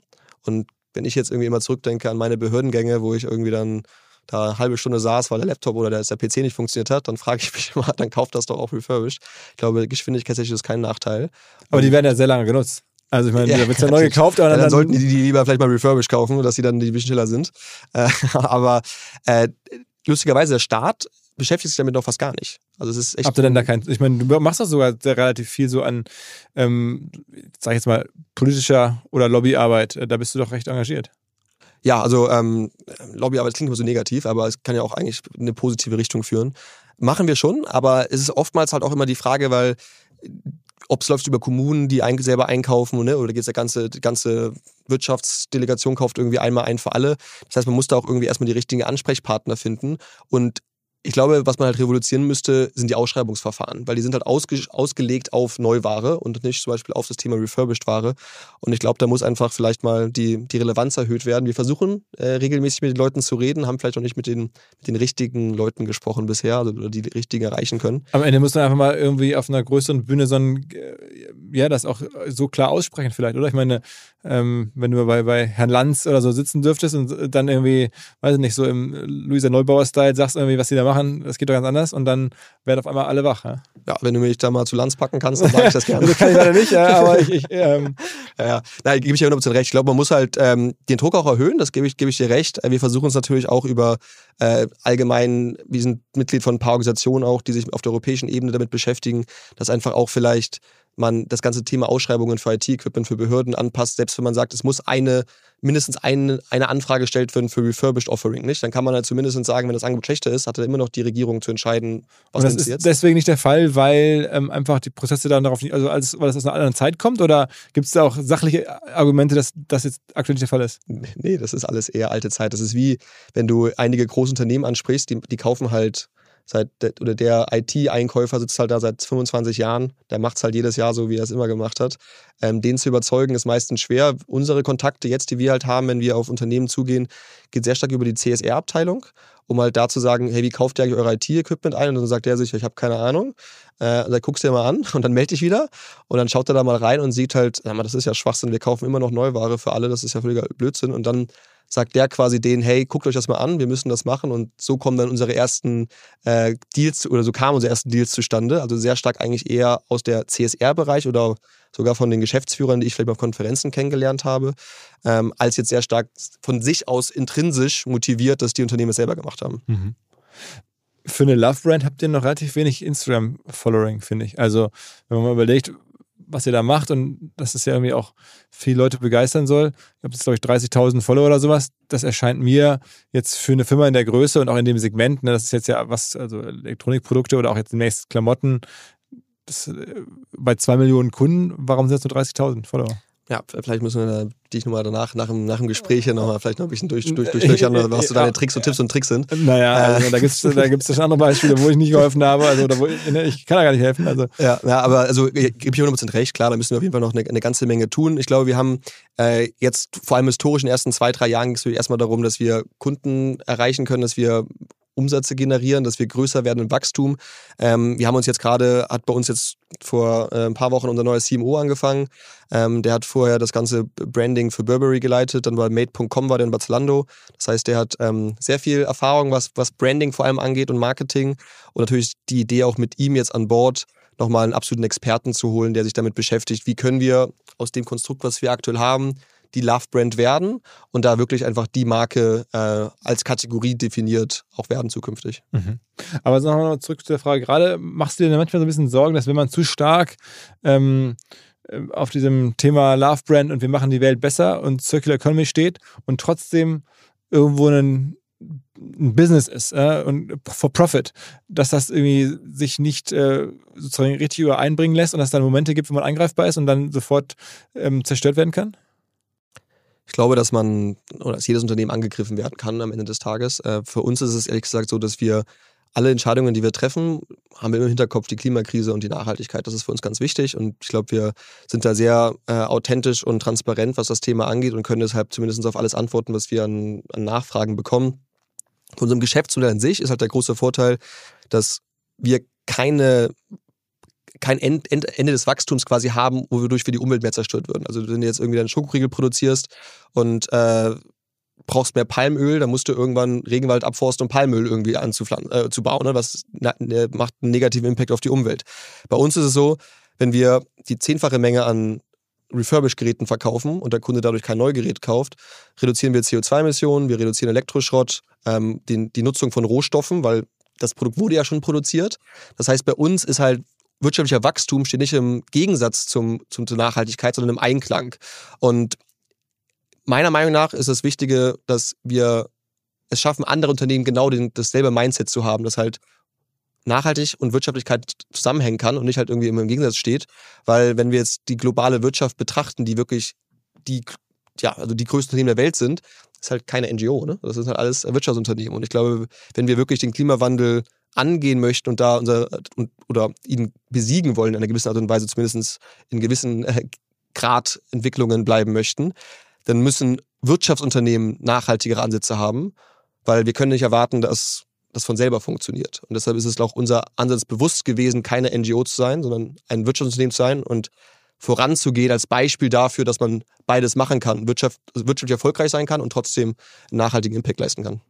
Hast du das verfolgt hier mit dem Patagonia-Gründer, der jetzt irgendwie seine Firma am Ende äh, eine Stiftung einbringt und diese Stiftung nur noch so, solche Gedanken passen natürlich nicht zu euch, geht bei euch nicht, weil eure Fonds ja am Ende Geld verdienen müssen. Das heißt, ihr könnt sowas gar nicht machen. Ne? Also wir als Unternehmen können es nicht. Äh, also wir Gründer, mein Mitgründer und ich, wir sind ähm, beide äh, im Spenden, also haben einen Teil unserer, unserer Umsätze, die wir generieren würden durch einen zukünftigen Exit zum Beispiel, ähm, fließen in einen, einen Nachhaltigkeitsfonds, Founders Pledge heißt das, ähm, wo wir auch dann damit, oder wo dann Founders Pledge unter Projekte unterstützt, die halt auch der Umwelt oder dem sozialen Bereich zugute tun. Also das haben wir zum Beispiel uns selber als Gründer verpflichtet, einfach weil wir davon überzeugt sind, dass wir mit dem, was wir tun, unseren Beitrag leisten wollen äh, und das von Anfang an auch dementsprechend oder fixiert haben. Und wie viel ist das? Also ein paar Prozent unserer, unserer Einteile geht automatisch dann dahin. Okay, aber wenn es dann eines Tages zum Exit kommt oder so. Genau, also wenn nichts da ist, dann kann man schwer was spenden. Ja, ja. aber, aber, dann ähm, sofort, also ist aber unabhängig davon, was, also es ist ein prozentualer Wert, das heißt unabhängig davon, wie groß es ist, ist es immer ein prozentualer Wert. Also umso erfolgreicher unsere Firma werden würde, äh, umso erfolgreicher ein zukünftiger Exit sein würde, also umso mehr würde an diesen. Aber 20, 30 Prozent oder sowas? Also, also von unseren Anteilen ja, jetzt? Genau, ja. ja, genau, ungefähr. Ja. Mhm. Okay, krass. Also kann man euch ja nur wünschen, irgendwie, dass es echt gut läuft. Äh, klingt irgendwie vernünftig. Und ja, ich habe das Gefühl, es ist ja noch, Investoren haben ja noch Geld. Die, wahrscheinlich sind ja sehr viele Fonds unterwegs und suchen ja nach Modellen, ne, da sie noch Geld aus den, aus den guten Jahren haben. Ähm, jetzt aber Respekt haben, das zu investieren in Firmen, die keinen Rückenwind haben. Aber hier ist der Rückenwind. Also ihr könntet auch noch eine, wahrscheinlich eine ganz gute Runde machen. Ne? Ich glaube, dass man sicherlich auch jetzt aktuell betrachten muss, wie viel Geld braucht man wirklich überhaupt? Das soll, macht auch Sinn zu sammeln, muss man auch mal realistischerweise betrachten. Ich glaube, vor einem Dreivierteljahr war es umso mehr Geld, umso besser, umso mehr kann man damit machen. Aber da der Fokus ja auch immer mehr auf Profitabilität ist und richtig zu wachsen, nachhaltig zu wachsen, ist ja auch die Frage, würde es uns als Unternehmen jetzt was bringen, wenn wir keine Ahnung, 100, 200 Millionen jetzt auf einmal hätten? Könnten wir das überhaupt sinnvoll, an, also sinnvoll investieren? Also ist mal eine Definitionsfrage, aber ich glaube halt, äh, wenn man sagt, man möchte nachhaltig wachsen, sollten wir kein Geld rausschmeißen für irgendwie zigtausend Kunden oder Fernsehkampagnen, die äh, unprofitabel wären für uns. Das heißt, äh, was ich auch vorhin auch angesprochen habe, wir sind nicht unbedingt der Notwendigkeit, Funding zu sammeln. Äh, Wenn es Sinn macht, dann würden wir es machen, weil wir auch noch deutlich in Europa akti- weiter aktiv werden. Aber da müssen halt die Konditionen stimmen und muss für uns halt auch ein richtiger Partner sein, der mit uns gemeinsam diesen Weg gehen möchte. Aber ich glaube nicht, dass wir jetzt ähm, ja, uns irgendwie die dreifache Menge an Funding von der letzten Runde irgendwie erhöhen wollen. Das macht für uns gar keinen Sinn. Wie viel Prozent in der Firma gehören dir denn noch? Äh, uns Gründern gehört noch äh, ein bisschen mehr als ein Drittel. Okay, das ist schon eigentlich für eine Firma, die jetzt schon, sagen wir mal, in der alten Welt, wie vor ein paar Monaten noch wahrscheinlich Unicorn wäre, kann man glaube ich sagen. Ähm, das ist natürlich schon ganz gut, wenn man dann zu dritt noch ein Drittel hält. Aber jetzt ist es halt ein bisschen weniger, aber ist immer noch Ja. sehr viel Geld. Ne? Also für uns ist, ist es natürlich auch wichtig, dass wir einfach dementsprechend noch ähm, die Entscheidungen der Firma auch mit treffen können. Natürlich hast du Investoren dabei, die auch ihr, ihr Wort mitsprechen, aber auch in der, in der Auswahl unserer Partner war uns auch wichtig, halt, dass wir wirklich Leute finden, die auch an uns als, als Gründungsteam glauben. Wir haben natürlich jetzt ein paar sehr coole ähm, C-Level-Kollegen reingeholt, einen neuen CFO und CMO, den ich vorhin kurz erwähnt habe, die uns unterstützen mit sehr viel Erfahrung. Aber wir wollen halt auch nicht, dass dieser der Grundgedanke der Gründung, nämlich dass wir wirklich ein Unternehmen mit Impact leisten wollen, um unseren Beitrag zu leisten für eine bessere Welt, dass der verwässert wird, weil unsere Investoren irgendwie morgen das Ding um 180 Grad drehen wollen. Äh, und da sind wir zum einen durch unsere Auswahl an Investoren in der Lage, weiter das zu tun, als natürlich auch, dass wir immer noch einen relativ relevanten Anteil an der Firma selber als Gründerteam tragen, ähm, um auch diese Entscheidungen treffen zu können und auch selber sehen zu können, in welche Richtung das Unternehmen sich weiterentwickelt. Okay. Ähm, bin ich mal gespannt, was da in den nächsten Jahren mal rauskommt. Aber ich, also ich finde es irgendwie also eine coole Motivation und irgendwie super Nische gefunden, wobei das so funktioniert. Es gibt ja Bereiche, da ist es sehr, sehr schwer. Ähm, aber auch so wie er es macht, dass bei Fashion auch diese ganze problematischen Sachen, äh, also die Ankauf, ähm, sagen wir, in der Fashion-Bereich sowas zu machen, ist, glaube ich, nicht so einfach äh, wie mit Elektronik. Ähm, da ist, glaube ich, dieses Kuratieren von Firmen, die es schon gibt und einfach nur verkaufen oder denen eine, eine Plattform zu bieten, einfach, also irgendwie finde ich das irgendwie ganz, ganz nachvollziehbar. Aber ich weiß auch nicht viel davon. Ich stelle so ein paar Fragen und denke, okay, ja, aber klingt eigentlich ganz gut. Ja, also Ähm, unser Long-Term-Vision ist eigentlich, dass wir wirklich die Plattform für nachhaltigen Konsum werden. Also gar nicht jetzt irgendwie nur auf Elektronik und Fashion bleiben, sondern eigentlich auch wirklich überlegen, können wie können wir eigentlich alle Produkte, die wir konsumieren, eine nachhaltige Alternative bieten. Im, Im Elektronikbereich ist es zum Beispiel Refurbishment, im Fashion-Bereich kann es sein nachhaltige Mode, zum Beispiel aus recycelten Materialien. Ähm, kann es natürlich aber auch in ganz viele andere Bereiche geben, wo es ja auch schon nachhaltige Alternativen gibt. Ich meine, es gibt ja von der Bio, äh, von der Bambus-Zahnbürste jetzt beispielsweise ne, bis sonst irgendwelche Produkte. Ähm, und eigentlich äh, jetzt sehr plakativ gesagt, irgendwie das grüne Amazon äh, in irgendeiner Art und Weise zu Da, werden. jetzt haben wir es, jetzt haben wir es. Okay, das ist das Schlagwort. Das, wir bauen das grüne Amazon, ja. äh, einfach halt, weil glaube, das fehlt halt. Ne? Du hast halt irgendwie, wenn du sagst, du willst nachhaltig irgendwie einkaufen, dann gibt es diese Nischenmärkte, die machen irgendwo einen speziellen Bereich.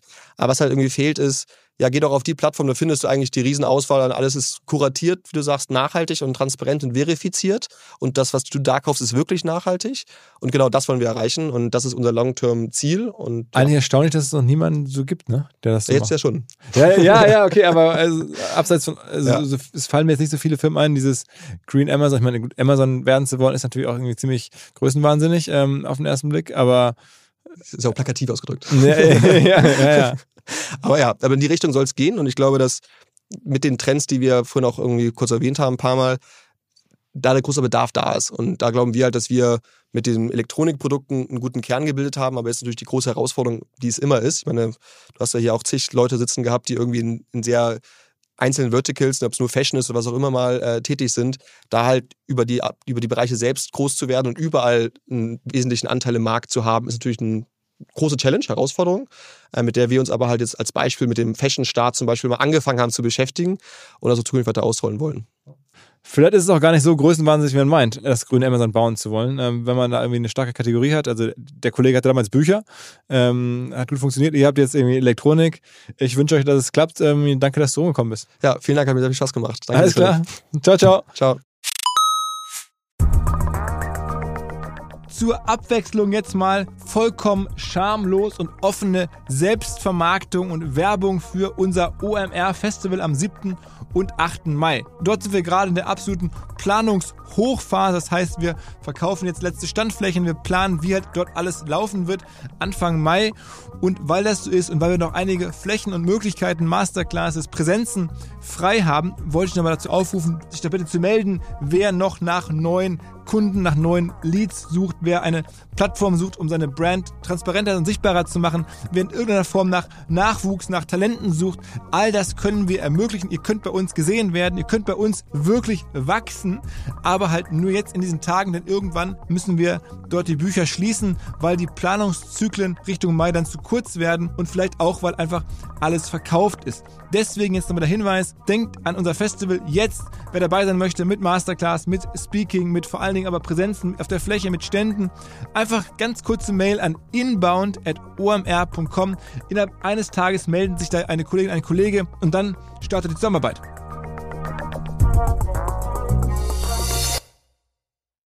Zurück zum Podcast. Dieser Podcast wird produziert von Podstars bei OMR.